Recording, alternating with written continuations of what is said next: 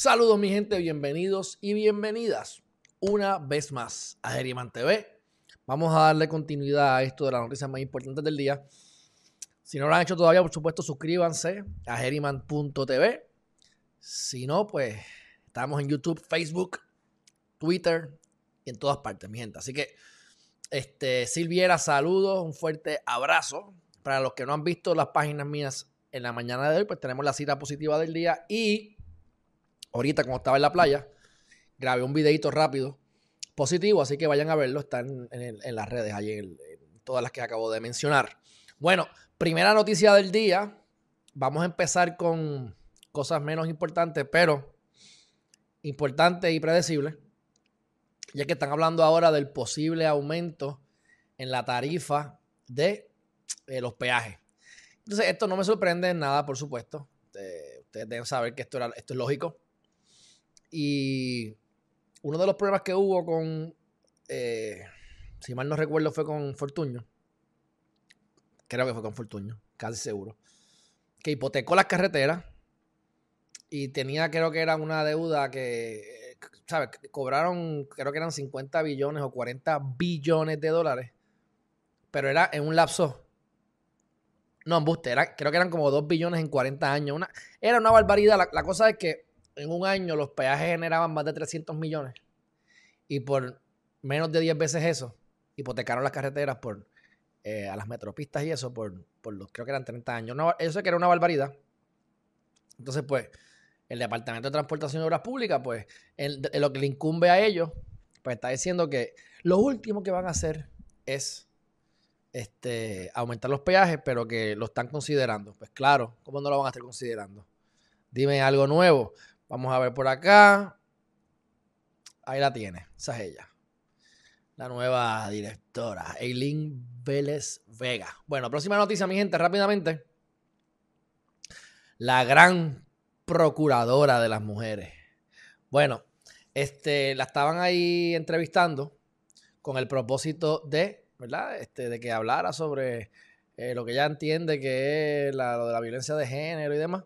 Y por supuesto, ¿Qué es lo que dijo? ¿Qué es lo que yo siempre les he dicho que han dicho y que seguirán diciendo? Vamos a leerlo, no lo voy a decir yo. Míralo aquí. Lercy Boria indicó que mantendrán una labor fiscalizadora, sobre todo, pero insistió en la necesidad de aumentar el presupuesto del organismo para ampliar y fortalecer los servicios. La misma excusa de siempre. O sea que si no tienes el presupuesto, ¿por qué existes? ¿Por qué estás ahí?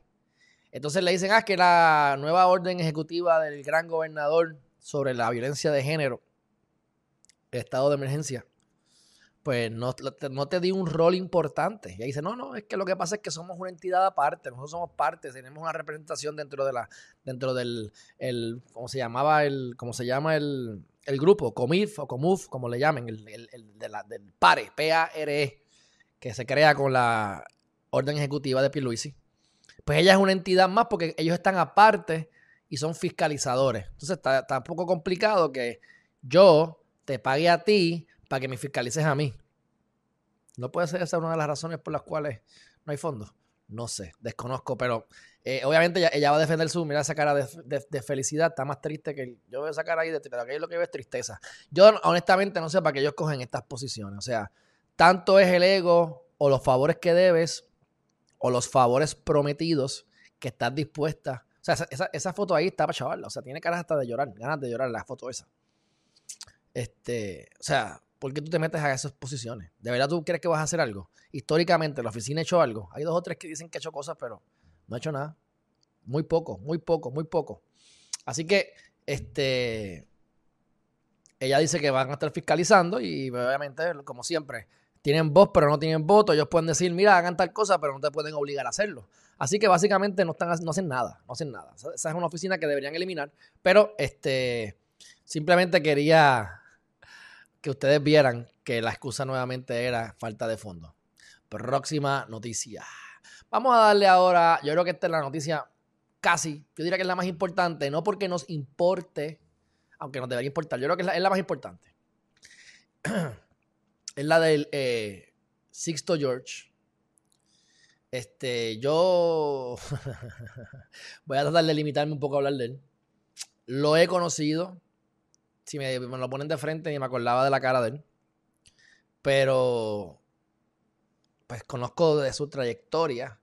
No necesariamente cosas positivas del todo, pero sé que había estado detrás de muchas, de muchas cosas y que no era un tipo fácil. Y eso lo sé, pues, pues, de buena tinta. Ahora, de eso a extorsión y soborno son otros 20 pesos, ¿verdad? Del dicho al hecho hay un largo trecho. Yo les voy a compartir, aquí van a, ustedes van a hablar los medios que van a hablar muchas cosas. Yo les voy a dar un resumen de dos minutos más o menos que hizo Nuevo Día, que me gustó.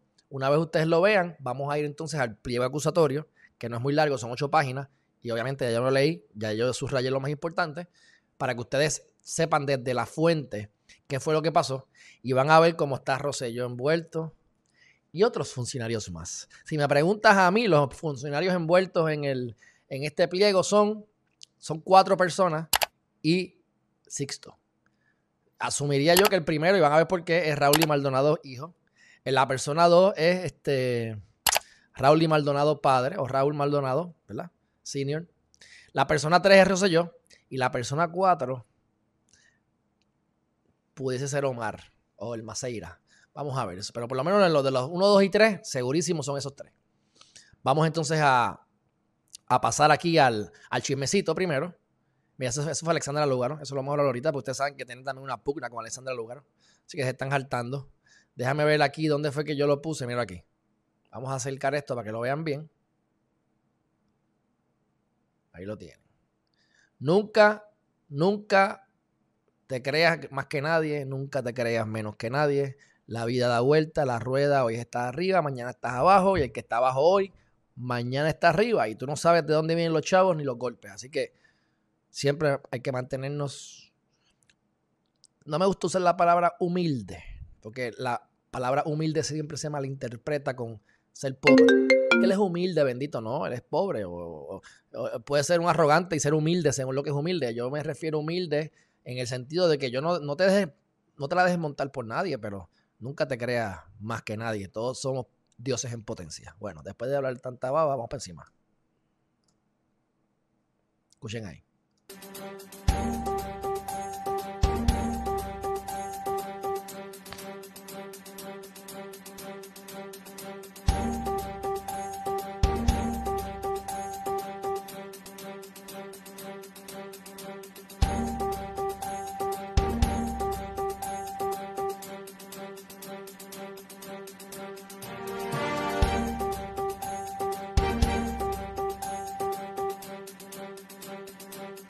Está con el culo y la peluda.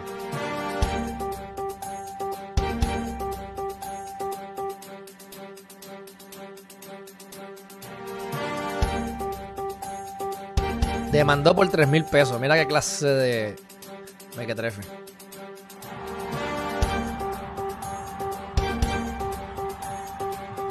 Eso es interesante. Ok. Ese día yo estaba en SBS. Para ese momento yo todavía estaba en radio. Y para que ustedes vean lo que yo aprendí ahí. Yo voy al programa y me entero por Nación Z, porque tienen la televisión en el, en, el, pasillo, que Rosselló está allí. Y yo imagínate, yo quería que entrevistarlo. Yo dije, mira, tráigame a Rosselló no voy a decir lo que me dijeron, ¿verdad? Porque no, no, no, no, no eh, me reservo eso. Pero definitivamente no me dieron a Rosselló. Entonces, este, explotó todo este peo porque Sixto George coordina con Rosselló. Nuevamente, cómo es que las empresas hacen dinero y ese es el problema que tiene Puerto Rico. Esto es bien importante. Puerto Rico, a diferencia de Estados Unidos, que es lo que los PNP no quieren creer, no quieren ver en muchas ocasiones, y los demás no lo saben, pero bueno, a lo mejor, es que cuando tú vas a una empresa o tú vas a CNN o tú vas a, una, a unos medios del país, los principales clientes son empresas privadas. En Puerto Rico, como la economía es más pequeña y el gobierno es tan grande en comparación con la isla y con lo que hay, el mayor empleador es el gobierno. Los contratos más grandes y los auspicios más grandes son del gobierno. Y tú sabes lo que pasa cuando el jefe, tu cliente, el que te da los miles o millones de pesos anuales o al, mes para campañas políticas, para anuncios de lo que sea del gobierno, pues tú qué vas a hacer? ¿Te le vas a ir en contra? Pues sin el consentimiento supuestamente de la compañía SBS, Puerto Rico, Spanish Broadcasting, él trae a Rosselló calladito. Y le da una entrevista, obviamente, como se las daba a veces la Comay. Linda. Que te moleste un poquito, pero no mucho. Que te moleste lo suficiente como para que la gente no se dé cuenta. Pero realmente las, preguntas ya las tenemos. Lo que quiero es que tú lleves un mensaje y nadie te pueda atacar. Por eso Wanda Vázquez Garcet y por eso Rosselló fueron allí a Mega TV. Esto es lógica. Y esto es lo que ha salido en la prensa. Aquí no estoy violando la confidencialidad de nadie. Por eso me reservé lo que me dijeron. Porque eso sí me lo reservo. Así que llega Mayra López Mulero. Y como Mayra López Mulero es gatillera, no la dejaron entrar al programa. Para que entonces pudiese estar Rosselló solito, bonito, chulo. Pues cuento lo corto, se dio la entrevista, explotó el peo, votan, renuncia Mr. Sixto George por él ser el productor de ese programa. Nunca pude entrevistarse yo, lo tuve a un pie de distancia porque como salgo de la, del, programa están todos los periodistas alrededor de él. Y de verdad que no es para tanto, yo no quería tampoco tanto, me fui porque había que meterle puño a dos o tres y ahí los periodistas se pueden poner intensos. Y yo pues técnicamente no soy periodista, no me considero periodista, pero eh, nunca lo pude entrevistar. Pero bueno, cuento lo corto. Quería mencionar eso porque yo estaba precisamente ese día ahí en la este, estación. Y entonces recuerden también cuando pasaron las cosas con el mismo chat, como las portadas en los diferentes periódicos. Dame portada, yo te compro portadas si me hablas bien de esto. Porque ese es el problema.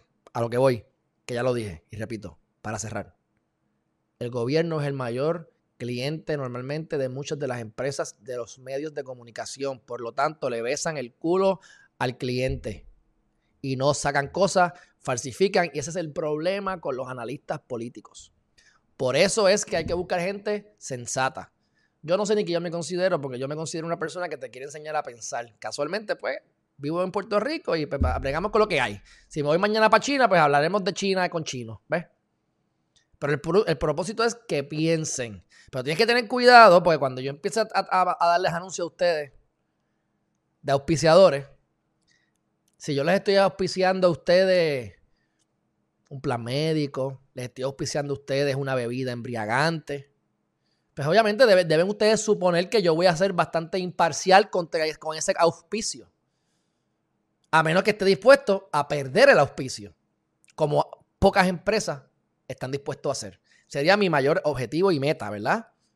Por eso es que los auspicios los debo buscar más para cosas positivas y no para las cosas de noticias importantes a menos que sean clientes que no, se, que no estén en la palestra pública. Porque si me dan un auspicio un, plan médico y yo tengo que hablar mal del plan médico, pues la idea es decirle, mira, el plan médico está robando, esto es la que hay. ¿Ves? Por dar un ejemplo, hay, hay, muchos ejemplos. A lo que voy es que el gobierno, mientras siga siendo el empleador más grande y el que más compra auspicio, los medios van a seguir siendo manipulados. Continuamos. Ahí está lo de Mayra López Mulero que les dije.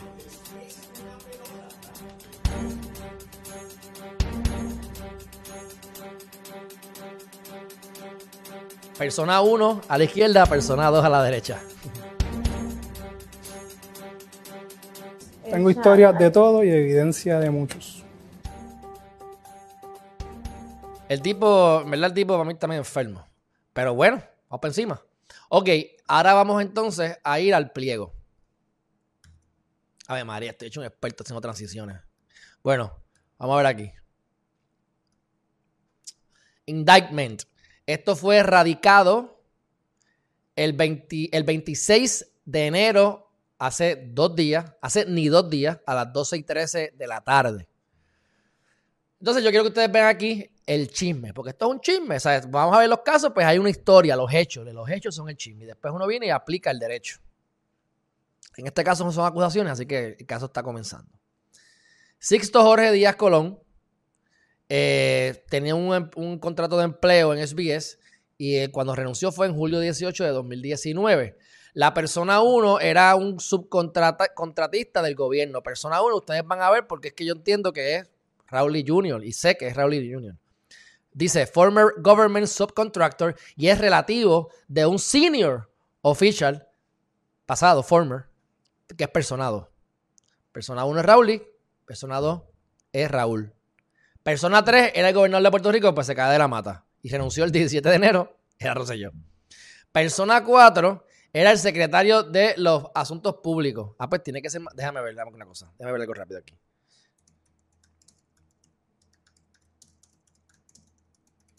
Chequéate esto. Aquí está, pues renuncia, exacto. Anthony Maceira. Anthony Maceira fue el que renunció el 24 de julio como secretario de Asuntos Públicos. Aquí vas a ver el chisme completo. Ok. Así que persona 4 es Anthony Maceira. Ok, continuamos. Company, 5, ah, Company A y B tenía dos compañías que eran compañías que le daban relaciones públicas, que era parte de la verdad, eran parte de Díaz Colón, de Sixto George, y trabajaban como contratistas. Estas compañías pierden contratos. OGP, Departamento del Tesoro, si no me equivoco, tenía varios contratos y los pierde. Y aquí es que viene la parte de la extorsión. No solamente dinero, sino que quiere que le restituyan los contratos de alguna manera. Así que compañía A, compañía B. Y después mencionan a Telegram. Ok. Count one. Aquí vienen las acusaciones. Hay una entrevista, hay una reunión, perdóname, entre persona 1, que es Raúl Maldonado Jr., y Díaz Colón. Y Raúl le enseña un binder con el chat impreso y le dice, Aquí hay un montón de mensajes que están comprometiendo a Persona 3, que es el gobernador de Puerto Rico, y a su corillo. Así que, si siguen jodiendo con mi papá, con Persona 2, o sea, con Raúl Senior, voy a divulgar el chat.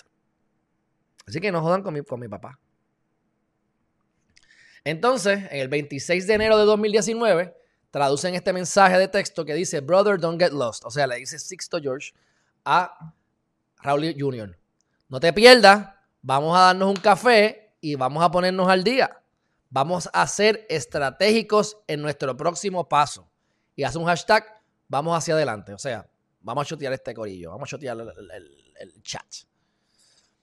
El 20 de junio de 2019, cuando estaba ya llegando al mes julio de renuncia y el revolú con Rosselló y el revolú del chat, le dice, dude, si Fortaleza no deja de joder con mi papá, ah, embuste, le dice, le dice, le dice, le dice, le dice este Sixto George a Maceira, Asuntos Públicos. Le dice, oye, chico, si la Fortaleza no deja de chaval con Raúl Maldonado, padre, Raúl Maldonado, hijo, tiene un montón de evidencia que los va a pasar por la piedra. Es una fuck this administration empezando por la cabeza, Ricardo Rosselló. Y según eh, Raúl Lee, tú y Fortaleza, Maceira, están detrás de meterle las manos a Raúl Maldonado, padre. ¿Eso fue por qué? Por texto de Telegram. Ok. El 8 de julio, estamos llegando ya al meollo, a la bomba atómica. ¿Ah? El, el 8 de julio, otra vez están los, mensajes y se publican como parte del chat. Después, el 11 de julio, se publican otras partes del chat. Y finalmente, el 13 de julio, Sandra, Sandra Couto, creo que fue la que la publicó, en su página, las 889 páginas del Telegram. Perso 1 persona 1, perdón, Raúl Jr., tiene unas, unos mensajes que no han salido públicamente. Y eso se obtuvo del quién? De persona 2, de su padre. Y esto es lo que le dice Sixto George, supuestamente, a Maceira. Le dice número 2, este, los mensajes de Telegram contienen eh, información del gobernador, de su staff y de su partido político. Incluso tiene información negativa sobre ti, Maceira. Y persona 1, que es Junior, dice, yo voy a quemar Puerto Rico completo cuando, cuando yo este, cuando yo saque este dinero, a menos que yo reciba o que él reciba 300 mil dólares. Raúl se está defendiendo en, las redes y está diciendo que viste que yo fui extorsionado, este tipo me estaba pidiendo 300 mil pesos para que para, para lo del chat. Pero lo que dice ahí, lo que yo entiendo es, esto no dice que Raúl Jr. pidió 300 mil pesos, pero esto dice que Sixto George dijo, eso es hearsay, eso es, este, eso no es, eso no entra en evidencia, pero, pero es, es falta de investigación. Él dice que Junior, Raúl y Junior, quiere recibir 300 mil pesos. Entonces, Maceira le dice, le, dice a Maceira, no solamente los 300 mil pesos, sino que tú vas a coger compañía A y compañía B y me vas a dar chavito. Necesito que me dejen el departamento del tesoro que perdí y en OGP y que me des esos contratos para atrás y me los pagues a través de esta corporación y se los vas a pagar a nombre de esta persona. Y estas dos corporaciones que te estoy diciendo no tienen contrato con el gobierno, tranquilo. Yo no sé si esto es cierto. Pero el, ¿cómo es? El pájaro se conoce por quién, y ustedes deben saberlo. Digan, repeat after me, el pájaro se conoce por la churreta. 16 de julio de 2019. Ya salió el Revolú, se meten en un restaurante, George, Sixto George y Mr. Maceira. Alrededor de julio 26 de 2019, ya los federales habían contactado o contactaron a Sergio George. El gobernador no le pagó nada a Díaz Colón, a Sergio George, y una vez renuncia, los, contratos que pidió tampoco se le renovaron a Díaz Colón. Así que, luego del chismecito, está siendo acusado por extorsión eso no es nada fácil. Eh, tenía la intención de extorsionar dinero, algo de valor, y como utilizó eh, celulares, Telegram, textos, mensajes y demás, se configura el famoso Interstate and Foreign Commerce que intervino con el comercio interestatal en jurisdicción federal, entre otras cosas más. Y Además de eso, pues, obviamente, amenazó a Omar Maceira. Aquí ponen otra vez el texto traducido al inglés del español. Entonces también está aquí porque alteró, destruyó y, como es cover up, lo, este, tapó récords y documentos sobre ¿verdad? Cuando le, piden información, él dio lo que él, dio parte de los, textos entre él y Maceira, pero no los dio todos. Así que también hay una cuestión de, destrucción de evidencia y de intervenir en las investigaciones de la justicia. Así que por todo lo anterior, este indictment ha sido radicado. Stephen Muldrow, que usted lo ha escuchado, que es el, jefe aquí, ahora mismo, Corey Atmundson, Michael Lang y Miriam Fernández González. Corillo, esto se ve feo, feo, pero feo para la foto.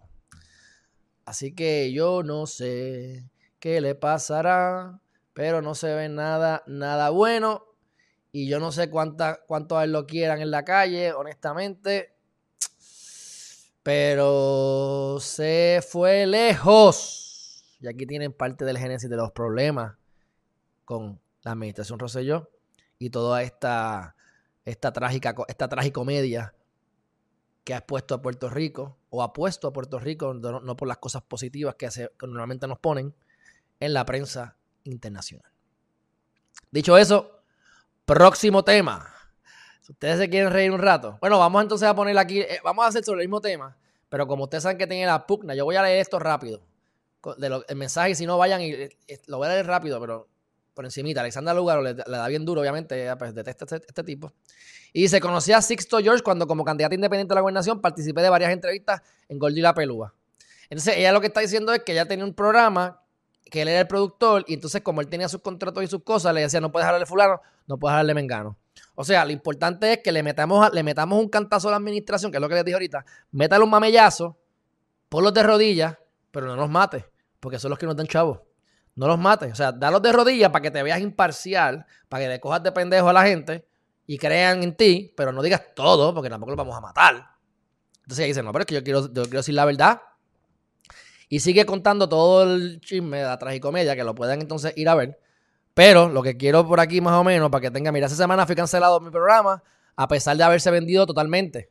La empresa SBS se negó a pagarme lo que me debía por no firmar un acuerdo de confidencialidad, accediendo a no divulgar información sobre lo ocurrido en la empresa. A partir de ello, uno, Sixto George, valiéndose de que, de que el contrato que había firmado con K-Media era confidencial, me demandó para cobrarme los 3 mil pesos que se me habían dado como adelanto a la firma, mintiendo en su alegación de que era un préstamo que me había hecho.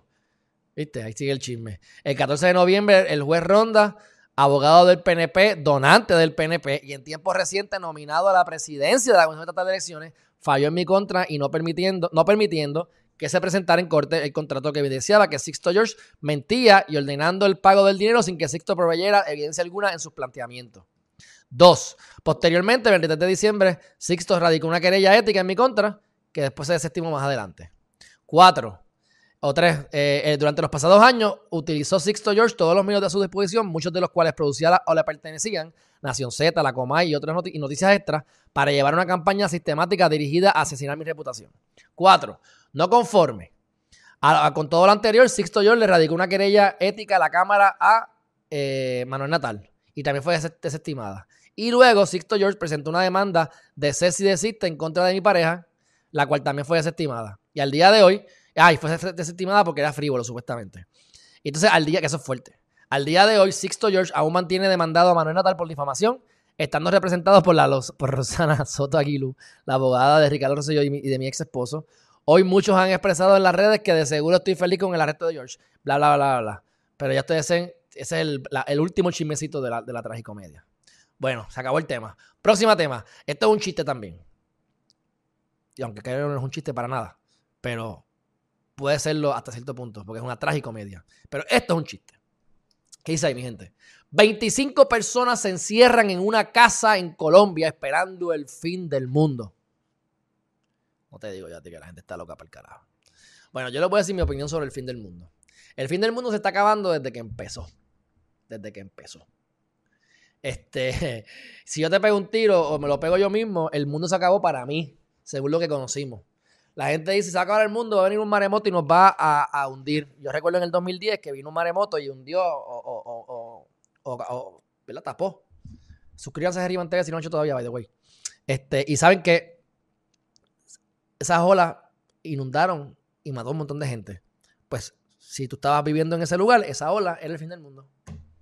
Y vino las aguas y nos, maremoto, nos mató. Pero hay vida en la Tierra, o sea, el mundo no se ha acabado. Pero bueno, cuéntalo corto, pues esto no es muy, importante, pero 25 personas que son tres familias que se unieron, dijeron que van a ir a esperar allí el fin del mundo, porque se acaba hoy. Así que mañana, cuando volvamos a ver Geriman TV, pues nada, nos aplaudimos la, gran idea de este mequetrefe, bendito, me da pena, eh, y renunció a su trabajo y todo, un profesor de una universidad en Colombia se metieron allí a tratar de ver si los podían convencer o si estaban haciendo algo ilegal. La policía dijo no han hecho nada ilegal, todos están aquí voluntariamente, así que mientras no se suiciden, estamos bien. Bueno, vamos para los chats. Aquí tenemos aquí a Charles Concepción y por qué no incluye no incluyen a Rowley. Bueno, por, varias razones. Porque este es el caso contra Sixto George. Pude haber otro caso contra Rowley. Y número dos, si, si es el informante, también el informante tiene eh, algunos beneficios, ¿verdad? Para que tú quieras informar. Pero esto es totalmente especulativo, no tengo la más mínima idea. Ok, ahora vamos a uno de mis temas favoritos, que es el Departamento de Seguridad Pública. Yo quiero desmantelar el Departamento de Seguridad Pública, lo he dicho en muchas ocasiones. Eh, pero ahora, como tenemos la mezcla de los PNP y los populares, eh, quieren enmendar lo que es el Departamento de Seguridad Pública. Pero no lo quieren enmendar por las razones que yo lo quiero enmendar. Pero los argumentos son parecidos, así que Vamos a ver qué es lo que han dicho por aquí. Espérate. Aquí me fui, me fui, me fui aquí. Hombre. El botón que no era. Vamos a ver. ¡Pap! Ave María, qué clase de. Ahí estamos. Pues mira, voy a poner esto. Ah, con razón no salió. Chico, que estaba mal acá. Ahí está. Ahí está. Ok. Son varias noticias. Esto es del vocero, esto es de Noticel. Hay dos del vocero y una de Noticel. Esta dice, no verá nombramiento del, jefe del Departamento de Seguridad Pública, lo que me parece una pequeña estupidez. Por un lado dicen, es que queremos enmandar esto y a lo mejor la posición no va a existir. Y no queremos poner a alguien en la posición, que es Alex Torres, este, si esa posición no va, no va a existir pronto. Ok, pues yo no me voy a lavar el culo porque ahorita voy al baño a hacer el caca. No me voy a lavar el pie porque cuando salga de la bañera lo voy a ensuciar otra vez. Tú te lavas el pie y te lavas el fundillo. Tú lo nombras. ¿Cuáles son las probabilidades de que eso se enmiende?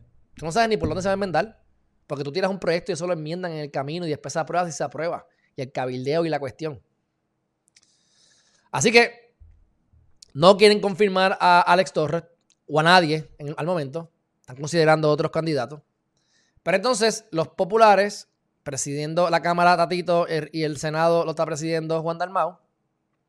Me confundo siempre, José Luis Dalmau. Pues él, este, quieren enmendar, pero uno, quieren a lo mejor sacar, que esto me está medio extraño, quieren eh, tener a bomberos y a, la policía. Estos son los diferentes argumentos.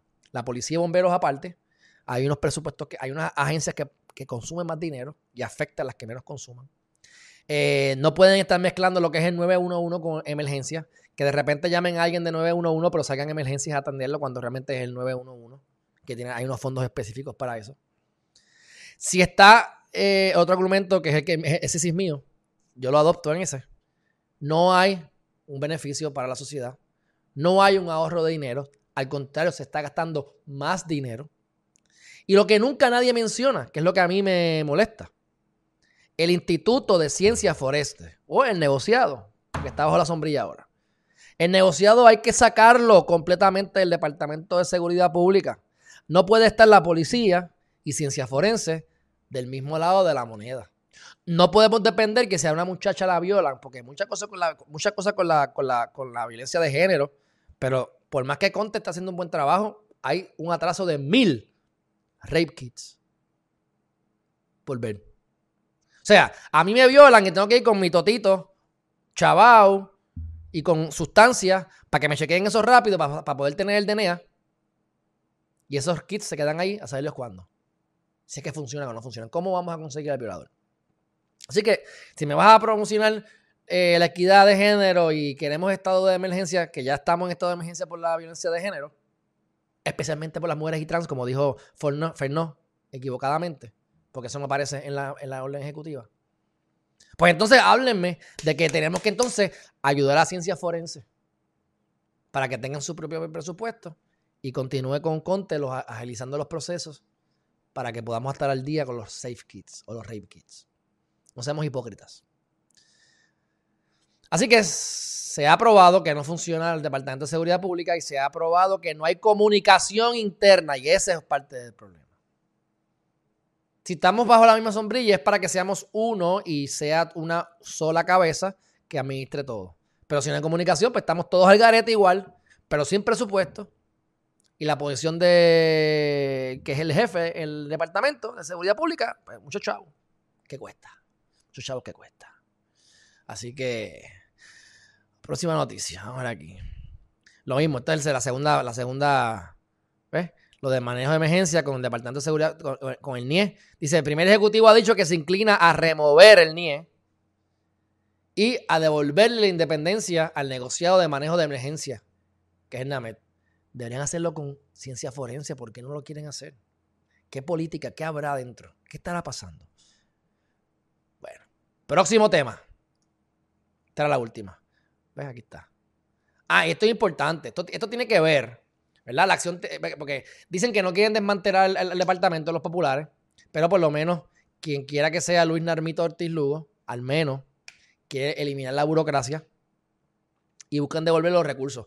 Esto yo lo hablé con Esto yo lo hablé con eh, el alcalde de Coamo, Tato García Padilla, lo pueden buscar, alcalde de Coamo, Geriman TV, en YouTube o en las redes sociales en general.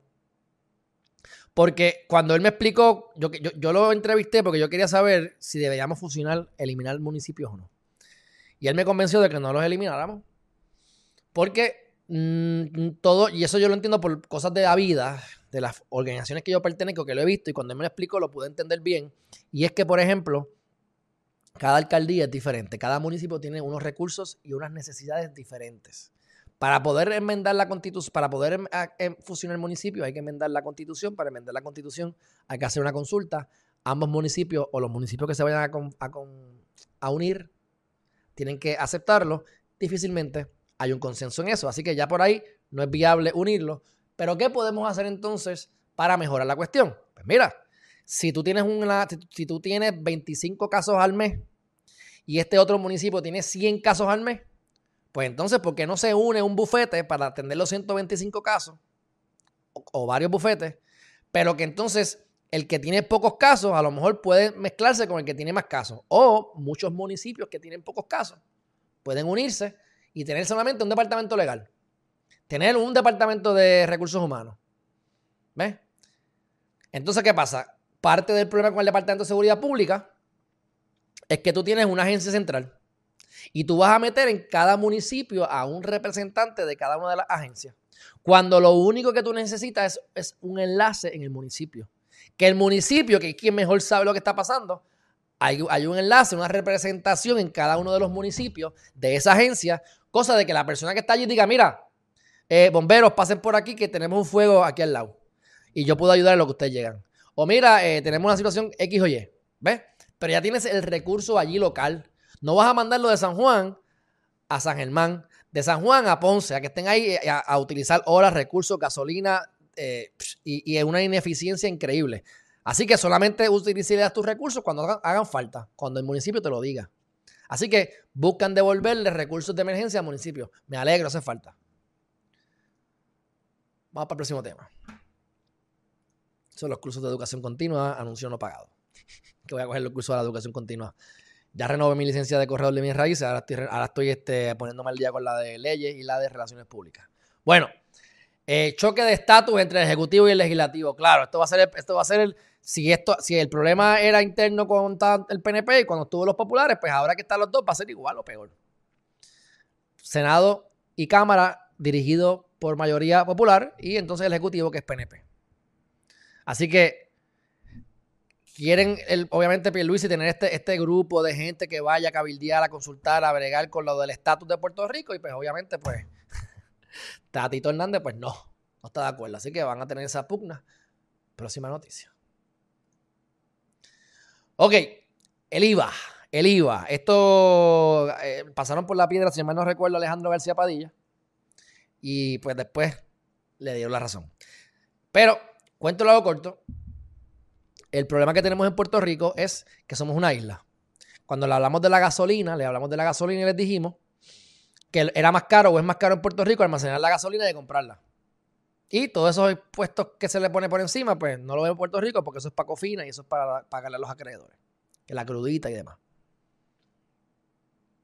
Como somos una isla, tenemos que utilizar no camiones, utilizamos barcos y aviones. Aviones es caro, así que utilizamos barcos. No tenemos suficiente demanda, así que pues, es caro, es caro poder utilizar la vía marítima, más cara que los estados o que un continente o con lugares más, más grandes. Viene el maldito gobierno y te pone un impuesto al inventario. ¿Qué significa eso? Que yo tengo piezas de vehículos, tengo 10 motores, 10 tornillos, 10 tuercas. Y yo tengo que pagar por esas tuercas adelante. Eso termina pagando el, consumidor, pero tienes que pagarlo adelante. ¿Y qué pasa si no venden la tuerca? Al otro año pones que vuelves a pagar el impuesto. Entonces lo que empezaron a hacer, lo que empezaron a hacer por lógica las compañías es, ok, yo voy a dejar de tener inventario porque me estás pasando por la piedra. Así que cada vez que tú vas a pedir una pieza de carro, ah, hay que mandarla a pedir. Y hay que estar dos semanas esperando. Bueno, pues, problema que nos da, que nos trae a Puerto Rico, a Puerto Rico, uno, y número dos, a las empresas. Porque si ya yo, yo antes compraba ropa por internet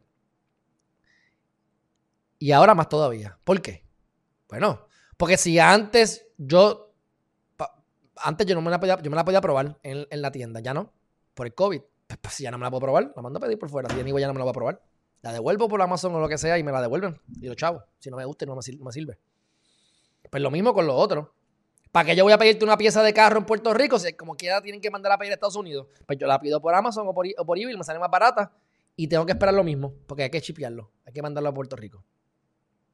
Así que el IVA es una barbaridad. Específicamente porque, ¿qué? Aparte que dicen que no ha funcionado en otros lugares, pero ¿por qué? Porque somos una bendita isla. Tenemos que entender que no somos Estados Unidos. Somos Hawái. Somos una isla en el medio del carajo. No podemos compararlo con la reforma laboral de Estados Unidos. No podemos compararlo con el ámbito laboral de Estados Unidos, perdón. No podemos compararlo. Ya les dije ahorita, el problema que tenemos con que el empleador más grande es el gobierno y quien más compra con los Sixto George, quien más compra auspicios y anuncios es el gobierno. Mientras eso ocurra, que va a seguir ocurriendo siempre, ya nos deja saber que somos diferentes por ser isla y tener una economía más pequeña. Así que están mencionándolo para eliminarlo, no sé qué vaina. Esto está en conversaciones, que sometan los proyectos y espero que se aprueben correctamente y eso se elimine. Yo espero. Ok, próxima noticia. Esto no es tan importante. Yo no voy a la San Sebastián hace tiempo, pero eh, este año va a ser híbrido. Van a hacer la actividad presencial. Wow, me sorprende eso, pero qué bueno. Y van a tener una virtual para que entonces tú puedas verla a través de internet. Whatever. Próxima noticia. Ok, llegamos a la parte importante. La primera era de Sixto George. Ahora entramos a la segunda parte importante. Y es la mezcla de Apple con los mercados. Vamos a comenzar con Apple. Porque esto es un ejemplo de muchas cosas que están pasando. Apple facturó 111 millones en estos últimos tres meses. Es lo más, lo más que han vendido en la historia de Apple durante la pandemia. La gente está en la casa, le están dando más prioridad a los artefactos electrónicos y tienen más cash por todos los chavos que está sacando, que si el PUA, que si el desempleo, que si los, los, incentivos, que si los demócratas, los republicanos, la vaina, los préstamos, y se está gastando más dinero. Hay oportunidades y a eso vamos. Así que yo les pongo esto como uno de los muchos ejemplos de compañías que están haciendo récord en sus ventas. Y entonces eso lo vamos a mezclar ahora con el mercado está bien volátil. Ok.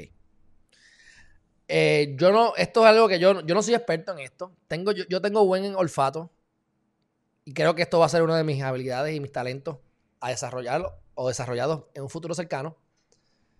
Pero quiero traerles este tema porque tienen, deberían, y, y es lo que intento, que ustedes abran su mente a posibilidades que siempre han estado pero ahora están más accesibles, accesibles a nosotros. Puedes perderlo todo, pero puedes ganar lo que no has ganado en tu vida o no jamás ganarás en el futuro. Los mercados están volátiles y han estado pasando cosas bien extrañas.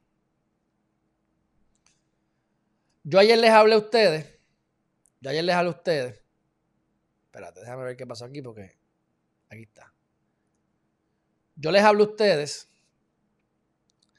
de los hedge funds ayer. Y yo les dije un ejemplo de que los hedge funds están creados para, por ejemplo, el maíz. Tú vas a comprar cereales, el maíz cambia de valor de acuerdo a la demanda, la oferta, los huracanes o cualquier problema natural que haya. Así que el valor fluctúa. Pero tú no quieres tener unos cereales que el lunes te, valgan, te, cuestan un dólar y, el, martes te lo vendan a siete pesos. Tú quieres mantener un balance. Tú quieres mantener un, el precio Así que tú apuestas. Y los hedge, hedge funds, entonces es un hedge. Pues yo apuesto, esto vale 4 pesos. Eh, yo apuesto, sí, yo, o sea, yo, apuesto 5 pesos. Si eso sube a 7, pues perdido. O gané 2. Si bajó a 3, me ahorré. Tú sabes, la cuestión es que es una, es una apuesta que se pierde y se gana para tratar de mantenerlo en un equilibrio.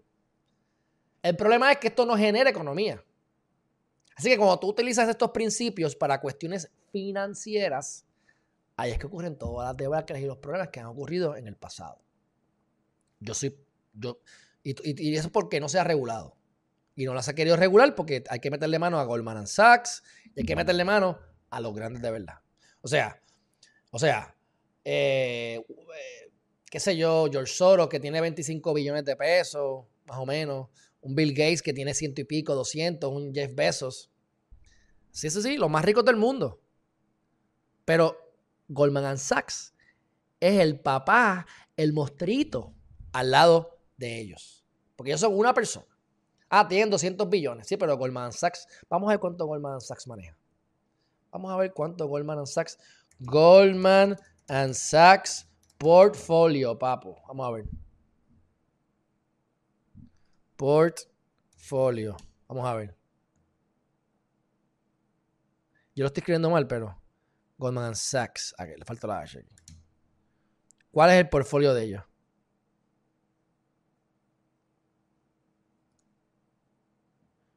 Esto es improvisado, mi gente, pero quiero ver si puedo conseguir el.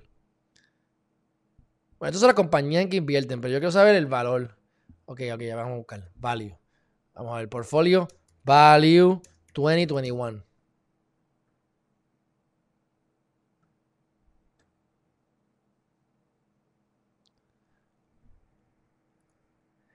Yo sé que son más, yo sé que son más de un trillón de dólares, mi gente. Son trillones de dólares. Pero lo que pasa es que como me imagino que es como esto se ha disparado. Yo les digo a ustedes que Goldman Sachs se fue de Nueva York demócrata a eh, Florida republicano por todo este revuelo. Pero, mira, The Bank's Net Earning Applicable Goldman Sachs Profit Surges on MA Trading Boost. Esto fue el, el 19 de 2021. Pero yo sé que ellos manejan trillones de dólares en assets. Así que cuando tú vienes a ver billones y trillones, pues estos son más grandes. Razón por la cual este, no regulan los hedge funds y este tipo de cosas. Ok, pues cuento lo hago corto. Normalmente, las riquezas de los bien ricos, ellos no crean economía, volviendo lo mismo. Y ese es el problema. Ellos mueven economía. Por ejemplo, y les voy a explicar lo que quiero. O sea, quédense conmigo, esto es importante. Viene un tipo y dice, yo voy a apostar 3 billones de dólares a que Puerto Rico va a mejorar la economía. Y voy a apostar 5 billones a que Puerto Rico va a, perder. Se va a ir en quiebra. Yo vengo e inyecto 3 billones de dólares en la economía de Puerto Rico. ¿Qué ustedes creen que va a pasar si yo inyecto 3 billones de dólares en la economía de Puerto Rico? Pues lo que pasa es que mejora la economía. Le inyectas dinero, mejora la gente, gente gana más chavos, aumentan los precios, todo el mundo gasta más, hay, eh, todo el mundo está contento. ¿Y qué pasó? Gané la apuesta. Aparentemente, porque mejoró la economía. Pero, como el dinero es mío, yo hoy decido sacarlo de todos los bancos de Puerto Rico y los voy a meter en los bancos de Suiza o de China o de otro lugar que no es ni Estados Unidos ni Puerto Rico. ¿Qué va a pasar ahora? Se acabó el dinero. La economía se desplomó. Yo aposté tres a que, a, iba a ganar y aposté cinco que iba a perder. Pero perdió. Yo lo manipulé. Me gané los cinco. Neto, dos. Perdí tres, gané cinco. Gané dos. Gané dos. Y así es. ¿Qué pasa? Cuando tú creas y generas valor y creas economía, santo y bueno, eso es lo que yo aspiro y lo que tú debes aspirar. Siempre creas valor para generar ingresos y mejorar la sociedad. Pero si tú lo que haces es transferir dinero, lo que estás es robando. Robando. Estás cogiendo dinero, estás, poniendo, estás sacando del bolsillo del pueblo y te lo estás metiendo en tu bolsillo. Dejaste el país pobre y tú sigues tranquilo. Transferiste dinero, no creaste dinero. Ok. Pues normalmente las compañías grandes, los hedge funds, se dedican a manipular la prensa, se dedican a hacerle creer a la gente, a, inversionistas grandes que, que deben invertir en ciertas empresas para que las acciones suban y bajen y ellos apuestan. Un hedge no es otra cosa que una apuesta. Pues vino esta compañía, esta compañía, que ahora se me olvidó el nombre, eh, déjame ver si está por aquí. Hedge. Head. Déjame ver aquí. No sé dónde está la compañía, pero ahorita la digo. Este hedge fund apostó, apostó a que GameStop, GameStop, la compañía GameStop, iba a bajar el dinero, iba a bajar a 53 dólares o 55 dólares. Hace un año esto estaba en dos pesos o en un y pico la acción. Incluso GameStop ha cerrado, creo que cerró en Plaza de América y, uno de los problemas con GameStop es lo que estaba pasando con eh, Blockbuster. No te adaptas y viene un Netflix que se adaptó o salió de la, de, la transformación del mercado y les comieron alga. GameStop tenía que ponerse a, vender videos online, no en las tiendas, como los CD. Se acabaron los CD. Ahora es Apple Store, Sony Store o whatever store, Play Store, Google Store. Pero ¿qué pasa? Cuando ellos apuestan a que la empresa iba a que se iba a caer a X cantidad, hay una cosa que se llama Reddit. Y Reddit, Reddit es como un foro de mucha gente que tú hablas lo que te dé la gana.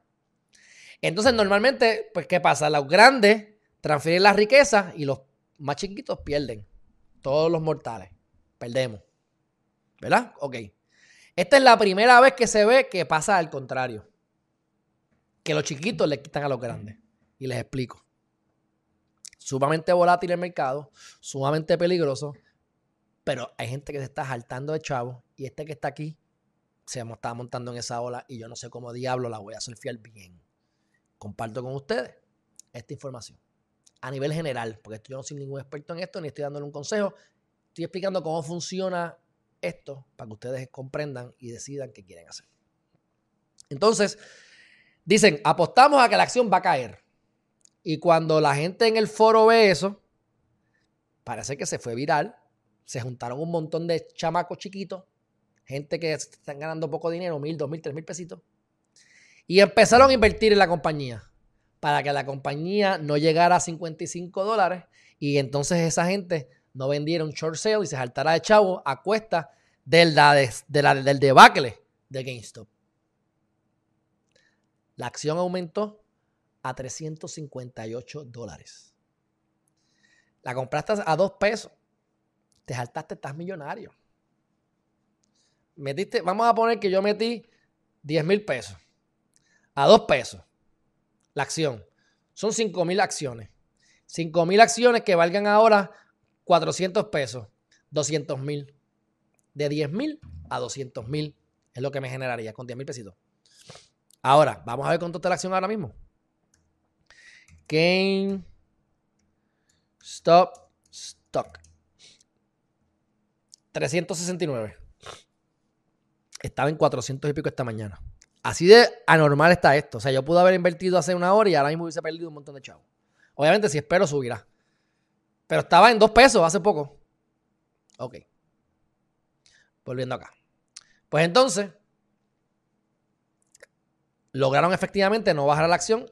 El hedge perdió. Transfirieron dinero y sacaron dinero. Entonces, esta gente se saltó. Se pone entonces, se pone entonces la cosa bien extraña, porque compañías como AMC, que son los teatros, los cines, que eran una de las compañías que yo hubiese querido invertir en la pandemia, lo pensé, no lo hice, cool, no importa, qué casualidad que está aquí. Porque yo sé que es una compañía sólida de, cine y es de las pocas que posiblemente no se vaya a pique. Pues también se fue por las nubes. ¿Qué les quiero decir con esto? Hay un montón de oportunidades en el mercado, un montón de cosas pasando. Si te sientas a pensar, a escuchar, a preguntarle a gente que sepa, puedes encontrar tu jackpot puedes encontrar tu jackpot. Ahora mismo estamos, invirtiendo en compañías que yo sé que en tres o cuatro, ponle que en año y medio, estén tres o cuatro veces más grandes. Ah, es menos riesgoso que esto que estamos hablando ahora. Pero si yo le meto 10 mil pesos a una de estas compañías mañana y pasado mañana tengo 200 mil pesos, créanme que les voy a dejar saber que tienen tolerancia al riesgo y tiene que haber lógica. Pero esto es lo que está pasando en el mercado, que es raro y por primera vez es al revés lo que está pasando. Los chiquitos le están quitando a los grandes y me alegro. Pero ¿cuál es el problema? Compañías como Robin Hood, compañías como Robin Hood, que es la que yo estoy utilizando ahora mismo para invertir, van a hacer un IPO, Initial Public Offering. Pues esta gente está molesta, Dark Capital. y otros tantas más. ¿Por qué? Porque, aunque no lo crean, ellos le han quitado, ahora mismo si yo entro, si yo entro a, a, Robin Hood, no me están permitiendo eh, hacer transacciones con esas acciones. GME y AMC, GME es GameStop y AMC de los teatros. O sea que actualmente yo no puedo invertir porque tienen miedo de todo lo que está pasando. Esto es libertad de mercado. Así que Guard Capital está diciendo, vas a hacer un IPO, te vas a joder por estar bloqueándonos a nosotros y no nos dejan invertir. Así que si yo quiero invertir en estas acciones, yo tengo que ahora irme a otra compañía a ver que me permitan hacer esto. Yo no voy a invertir ahí porque ya, ya el boom pasó. O sea, ya está tarde. Aunque déjame decirte, ayer estaba en 250. Hubiese ganado 100 pesos por cada acción si hubiese invertido ayer. Pero yo no me meto ahí ya. Pero son cosas que están ocurriendo que deben educarse. Porque mi meta actual no la parte de, propósito, que es que ustedes piensen, que yo piense y que busquemos la manera de tener nuestro propósito de vida claro ejecutarlo y estar la mayor parte del tiempo felices y contentos. Pero a nivel económico, yo lo que estoy buscando es no tener ni que trabajar. Esto yo lo voy a hacer, esto que yo estoy haciendo ahora, yo lo voy a hacer aunque yo tenga 25 millones de pesos en el bolsillo. Lo voy a seguir haciendo porque esto es lo que me apasiona. Pero no quiero tener que coger casos legales, por ejemplo, ¿verdad? Con tu ejemplo. Pues estos son los momentos de tú poder generar tu. Tú, tú te ganas cinco, tú te gastas 3 mil pesos al mes. O 10 mil, pero ponle 3 mil al mes. Poder generar 4 mil pesos al mes de dividendo no es tan complicado hoy en día. Ah, el catch 22. Lo puedes perder todos mañana. Todo. Tienes que tener tolerancia a riesgo y las estrategias son las mismas. Ten cuidado y no inviertas lo que no tienes. Invierta lo que te sobre. Y obviamente, que te sobre por no haber gastado en porquería. No gastes en mierda. No gastes en carros caros si no, si no tienes todavía una propiedad que te genere dinero. O sea, no tiene sentido. Así que está pasando eso. Es algo intenso. Vamos a ver aquí. Michael Burry. ¿Ves? Eh, es uno de los que estaba invirtiendo. Y estaba diciendo, wow, esto está, esto está bien loco. Este, estoy bien contento, pero yo no, yo me puedo en cualquier momento. Esto, esto es de loco. Unnatural, insane. Y después dijo acá otro, hedge fund target. Ah, este era, ¿ves? El, el, hedge fund que les dije es Melvin Capital. Closed out of GameStop, short position Tuesday. Perdieron chavos como loco. Llegó a 365, pero estuve en 400 hoy. Así que era Melvin Capital, ahí lo tienen. Mira, 245, esto fue ayer. Había subido 147 en cuánto? En nada. Ahí lo tienen. Bueno, eso es lo que les quiero decir sobre los mercados. Este, suscríbanse a Geriman TV si no lo han hecho todavía. Geriman.tv, pongan su email para yo poderles mandar notificaciones y que estén al tanto de cuando vayamos a publicar el libro y tengan el libro en preventa a 99 centavos. Y créanme que si lo aplican, van a tener los resultados que están buscando y más de lo que están buscando. Así que eh, vamos para el próximo tema. Y este ya yo creo que es el último tema. Y el último tema tiene que ver con los nazis. Ayer creo que fue el día de los nazis, de, recordar a, a, todos estos nazis que mataron gente, ¿verdad? Y esto se me olvidó decírselo ayer. Así que lo comparto aquí con ustedes. Fueron 17 millones de personas que fueron víctimas del régimen nazi. Sí, los judíos fueron los más impactados, definitivamente, pero miren esto, esto no lo sabía yo.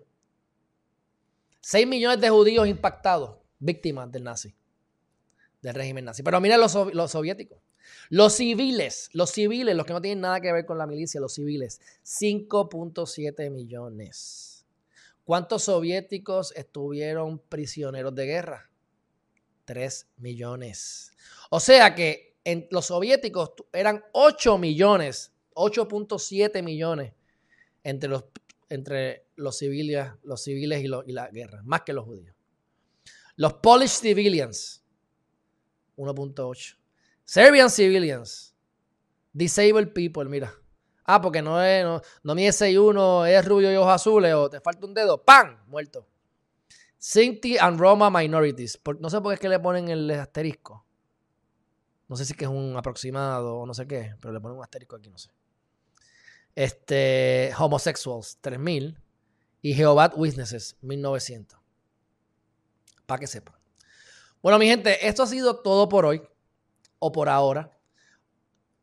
Como siempre, les quiero hacer un. Les quiero hacer una, una, Debería hacerlo ahora. Vamos a, vamos a hacer algo. Vamos a hacer algo. Voy a ir al chat y voy a coger 5 minutos de break. Ya que tengo aquí ustedes, tenemos aquí a 28 personas. Si se aguantan 5 minutos, les voy a traer por lo menos un tema positivo, posiblemente dos. Y con eso nos vamos. ¿Qué les parece? Antes de que me vaya por aquí para coger el break y beber agua, aquí está Charles. ¿Qué pasa, hermanazo? El impuesto electrónico es muy oneroso, estoy de acuerdo. 100 billones de net worth. Me dice el que tiene Goldman Sachs. ¿Qué cosa? ¿100 billones? ¿Quién? No, Goldman Sachs no. Será este uno de los muchachitos que mencioné. No está regulado, eso es así. Ese es el tema favorito de tu amigo Eliezer Molina, by the way, Ismael Texidor. D Rose, right on target. Gracias, hermanazo. Dice, te lo perdiste. Los nenes le tumbaron el juego grande, eso es así. Jonathan Amador, SpaceX, ya eso está muy caro. Pero sí, SpaceX puede ser buena, pero nuevamente yo lo que quiero es ganar chavo. No es que si ya están 300, 400 pesos, a menos que no tengas muchos miles de pesos y arriesgues más. Pues ves, porque esto es lo bueno de lo que pasó con GameStop. Dos pesitos nada más, dos pesitos y aumentó a 400. Wow. Super fin el tema. Gracias, Hackguns. Gracias por estar aquí con nosotros. Bueno, me voy a ir entonces al brequecito de cinco minutos y regresamos ya mismillo. All right. Vamos a ver cómo lo pongo aquí en el countdown.